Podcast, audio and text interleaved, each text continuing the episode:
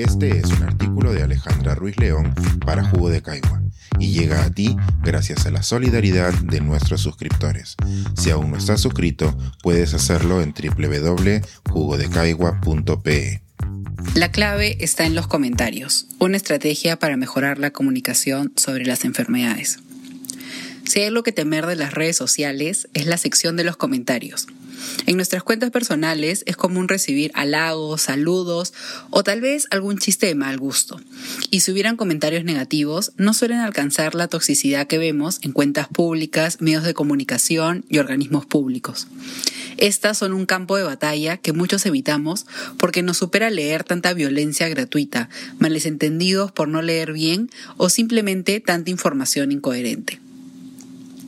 Sin embargo, aunque estas secciones de la mayoría de cuentas me produzcan desesperanza en la humanidad, creo que podemos aprender algo de ellas.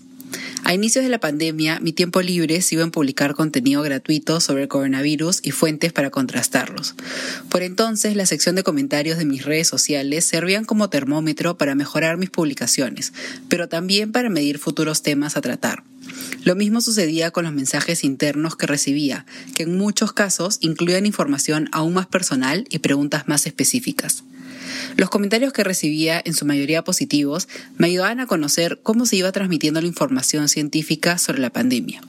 Aunque no hablaba mucho de este tema en redes, este era uno de los aspectos que me movían a publicar con frecuencia, ya que me dan un acceso privilegiado para entender cómo hablamos de ciencia y sobre qué temas. Es así que escuchaba preguntas particulares antes que se hicieran masivas, o las personas me enviaban capturas de pantalla de información inverosímil semanas antes de que la viera replicada en cadenas de WhatsApp y medios de comunicación. El tiempo que ocurría entre esos primeros indicios de nueva información falsa y la corrección por parte de las autoridades era de una semana, a veces hasta un mes, en el cual la información ya se había compartido miles de veces y en algunos casos asumido como verdad es imposible no empezar a trazar similitudes entre lo que aprendimos en la pandemia del coronavirus y lo que pensamos que pueda suceder con el avance de la viruela del mono. Por más diferentes que sean los virus y la poca conexión entre ellos, podemos imaginar que se repetirán errores similares, y con algo de suerte que podemos hacer mejor las cosas. Como mencioné en mi último artículo, decenas de pacientes diagnosticados con la viruela del mono han decidido contar sus experiencias en redes sociales. Hasta hace unos días los testimonios provenían únicamente de hombres gays y bisexuales. Sin embargo, ahora ya tenemos más información sobre mujeres y niños. Los pacientes comparten sus experiencias con el fin de proveer información a sus comunidades para evitar la estigmatización e intentar responder la mayor cantidad de preguntas sinceras que puedan ayudar a identificar los brotes causados por esta enfermedad. Como se puede prever, el lado negativo de ellos son los comentarios homofóbicos, ofensivos e ignorantes que reciben estas personas cuando deciden comunicarle al mundo que han dado positivo al virus de la viruela del mono. Si tratamos de ignorar los comentarios ofensivos, veremos que las personas empiezan a hacer preguntas que aún no han sido respondidas por las autoridades y que deberían incluirse en las campañas de comunicación.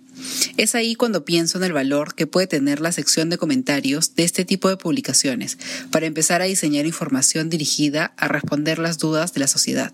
Sí, por ejemplo, en el mundo de la moda, muchas marcas buscan las nuevas tendencias en las calles y ahora en las redes sociales, las agencias de salud también podrían hacer lo mismo para lograr lo contrario, es decir, buscar los comentarios para evitar las tendencias de desinformación. Por ejemplo, ayer revisé el Instagram de una paciente con viruela del mono en Atlanta, que compartía su experiencia. Por el formato del video solo se le veía la cara, por lo que muchas personas le preguntaban si ese era el único lugar donde le habían salido los brotes, y si era porque era la zona de contacto. Aunque la pregunta era en doble sentido, se daba a entender que el público general no conoce que los brotes puedan extenderse a otras áreas del cuerpo, y que no solo se dan en el primer lugar de contacto. En los comentarios también se leían preguntas sobre si había recibido la vacuna del coronavirus y cuándo, dando a entender que ya circula información que trata de unir la vacuna con la varicela del mono, aunque la última se haya identificado décadas antes de la producción de la vacuna del coronavirus. Por último, le preguntaban si había viajado a África, si tenía contacto con monos o si su pareja era un hombre gay. Todas presunciones basadas en estigma, desinformación e información falsa compartida en medios y redes. Nuevamente, en las emergencias de salud no solo aprendemos de los patógenos que las causan, sino también de cómo nuestra sociedad responde a ellos. Del COVID aprendimos que un gran componente de cómo manejamos la información se juega en las redes sociales, por lo que la difusión de la información médica no debe ser como un periódico que se distribuye al día siguiente, sino como un cazador de tendencias que busca en la esquina de la sección de comentarios.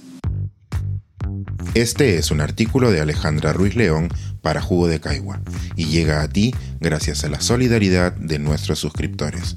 Si aún no estás suscrito, puedes hacerlo en www.jugodecaigua.pe.